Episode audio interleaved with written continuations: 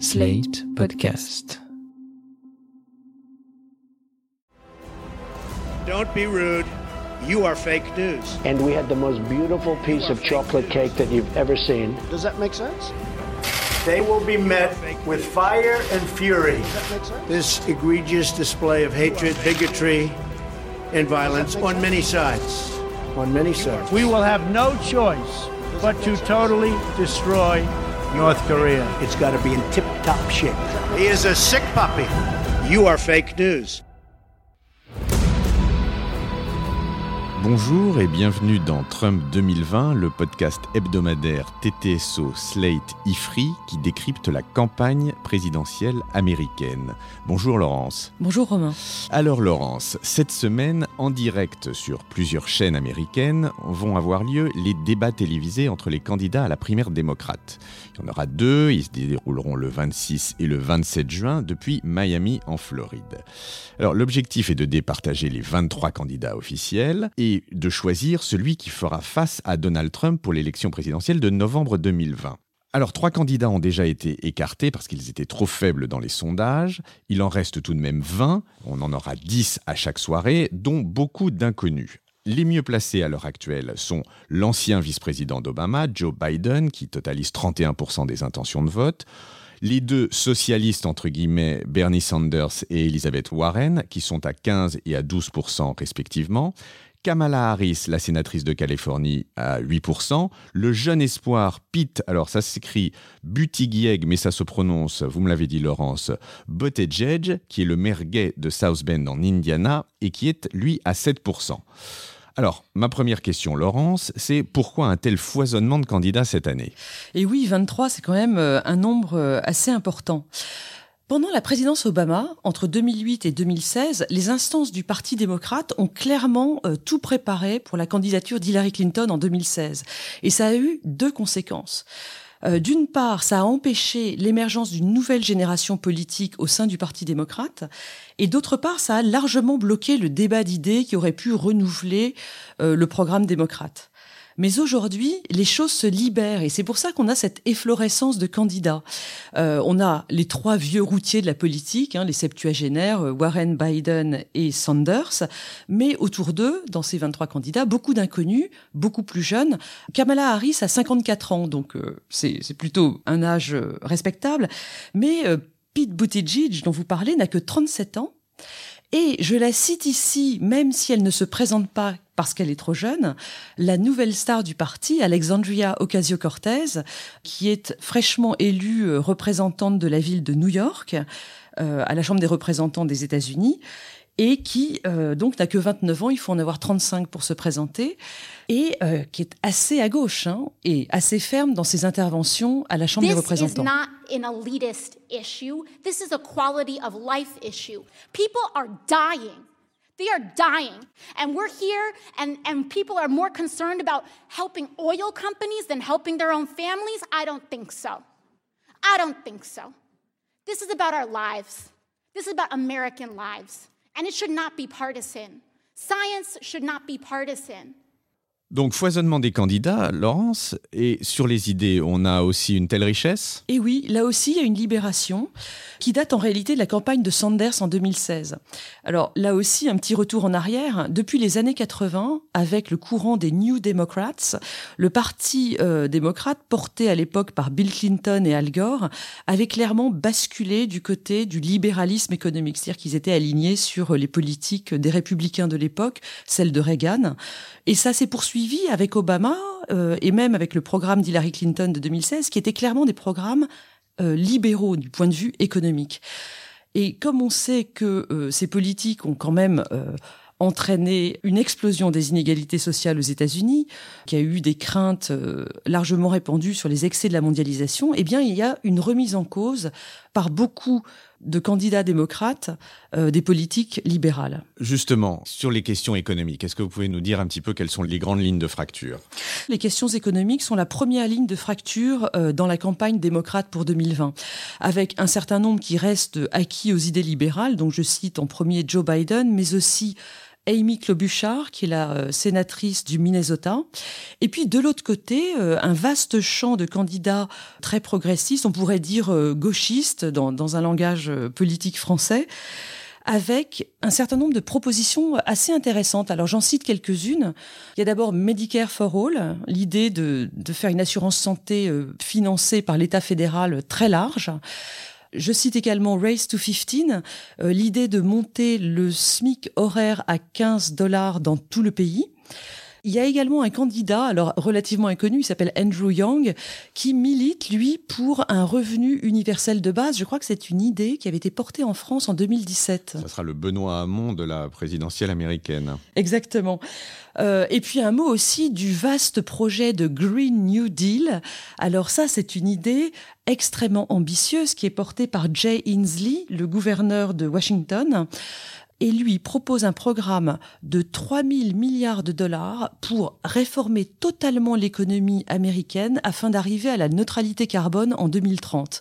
Donc des programmes très ambitieux. Tout ça, ça, redéfinit un petit peu la place de l'État aux États-Unis, dont on sait qu'il est euh, notoirement plus modeste qu'en Europe ou en France en particulier. Exactement. Je crois qu'avec cette campagne, ce à quoi on assiste, c'est vraiment un retour de balancier sur les idées libérales euh, des années 80, l'envie pour un certain nombre de candidats de revenir à un État qui a un plus grand rôle de redistribution, un plus grand rôle de régulation, une plus grande action euh, en matière économique ce qui se passait aux États-Unis euh, du New Deal des années 30 jusqu'aux années 80. Et ça, vous pensez que ça correspond à une tendance lourde des demandes de l'électorat américain? Je ne suis pas sûre que ce soit une si forte demande que ça, parce qu'en réalité, euh, l'électorat démocrate très mobilisé contre Trump n'est pas nécessairement aussi radical que les Alexandria Ocasio-Cortez ou autres candidats très à gauche. D'accord, donc on voit bien, on voit bien les, lignes de fracture euh, économiques, mais quelles sont les grandes autres lignes de fracture qui divisent les candidats? Démocrates La deuxième ligne de fracture, elle tourne autour des questions de société et de multiculturalisme.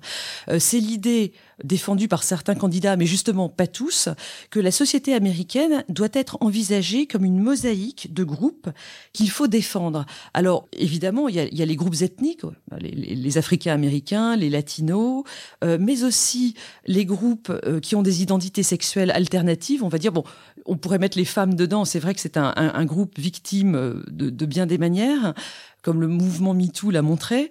Il y a aussi les gays. Et puis de plus en plus, euh, j'ai envie de dire, le groupe qui monte, c'est celui des transgenres euh, qu'un certain nombre de candidats veulent défendre. Mais là aussi, quelqu'un comme Joe Biden ou comme Bernie Sanders défendent au contraire l'idée que le candidat démocrate devra proposer un programme pour toute l'Amérique et présenter la population américaine comme un tout pour laquelle il faut parler d'une manière unique. Et est-ce que cette campagne n'a pas en elle les germes d'une surenchère de politiquement correct? Il est clair que le président Trump va se faire un plaisir de se moquer euh, des programmes pour les transgenres, pour les gays, etc., dans la campagne qui commence. Justement, revenons à Trump, puisqu'on y est. Euh, quelle est la position de chacun de ces candidats? Comment chacun de ces candidats se, définit par rapport au président? Alors là, j'ai envie de dire que c'est la troisième ligne de fracture importante dans cette campagne, euh, entre les candidats qui veulent euh, en découdre avec Trump et qui vont s'attaquer à lui de toutes les manières, et notamment en militant pour euh, l'engagement d'une procédure de destitution à la Chambre, c'est ce qu'on appelle l'impeachment, et puis d'autres candidats qui, eux, pensent qu'il faut au contraire euh, présenter une vision apaisante et rassembleuse de la société et plutôt se concentrer sur la construction d'un programme. Alors, vous m'aviez dit la semaine dernière que pour un chercheur, c'était très difficile de faire un pronostic, mais enfin, je vais quand même vous en demander un euh, cette semaine encore. Comment vous voyez cette course et comment vous voyez la chance des poulains différents? Alors, Je ne sais pas si on peut parler de poulain pour Joe Biden, qui a quand même 77 euh, ans, euh, mais c'est le premier, il a 31% dans les sondages, il est très en tête actuellement par rapport au suivant il est bien parti et peut-être qu'il ira jusqu'à la fin. Biden présente quand même euh, certaines faiblesses et notamment les nombreuses gaffes qu'il fait euh, régulièrement.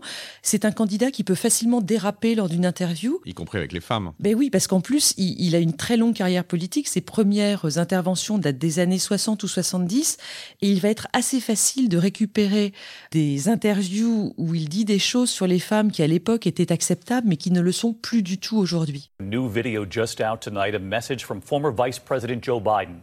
What he now says after four women have come forward to claim he acted inappropriately. Here's ABC's Mary Bruce. Tonight, after five days of mounting pressure, former Vice President Joe Biden is acknowledging that some of his behavior has made women uncomfortable and is trying to explain. I always tried to be, uh, in my career, I've always tried to make a human connection. That's my responsibility, I think. I shake hands, I hug people, I, I grab men and women by the shoulders and say, You can do this. And now Biden is promising to change his ways, calling it his responsibility.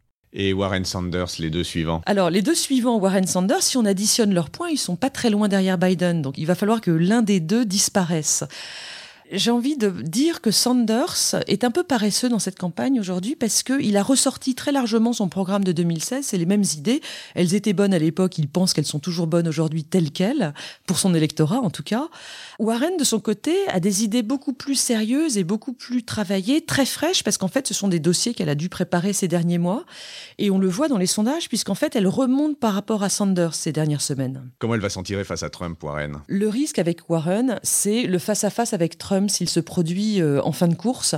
Depuis que Warren euh, s'est vanté de ses origines amérindiennes, euh, Trump l'a surnommé Pocahontas, Trump dont il faut reconnaître que c'est quand même un génie de l'insulte. Et je ne suis pas sûre que Warren ait la personnalité pour tenir face dans un tête-à-tête avec Trump. Et sur le groupe des suiveurs, euh, Harris, Buttigieg, etc., on en est où? Alors après, le champ s'élargit. Il y a tout d'abord Kamala Harris, qui est donc la sénatrice de Californie. Elle présente une candidature très sérieuse. Elle a été procureure générale de Californie avec une politique assez ferme sur les questions de, de, de criminalité. En même temps, elle a un héritage euh, jamaïcain et indien à la fois, euh, ce qui va plaire à une partie de l'électorat démocrate, donc euh, il faut la surveiller. Après, il y a Pete Buttigieg, à nouveau, le gendre idéal, qui est un candidat qui a fait une percée remarquable, dont la faiblesse électorale est qu'il est gay, et donc ça risque de ne pas pouvoir rassembler aujourd'hui suffisamment d'électeurs. Et puis après, je vais vous citer en vrac Cory Booker, le sénateur du New Jersey, Beto O'Rourke du Texas, Amy Klobuchar, j'en ai parlé, du Minnesota.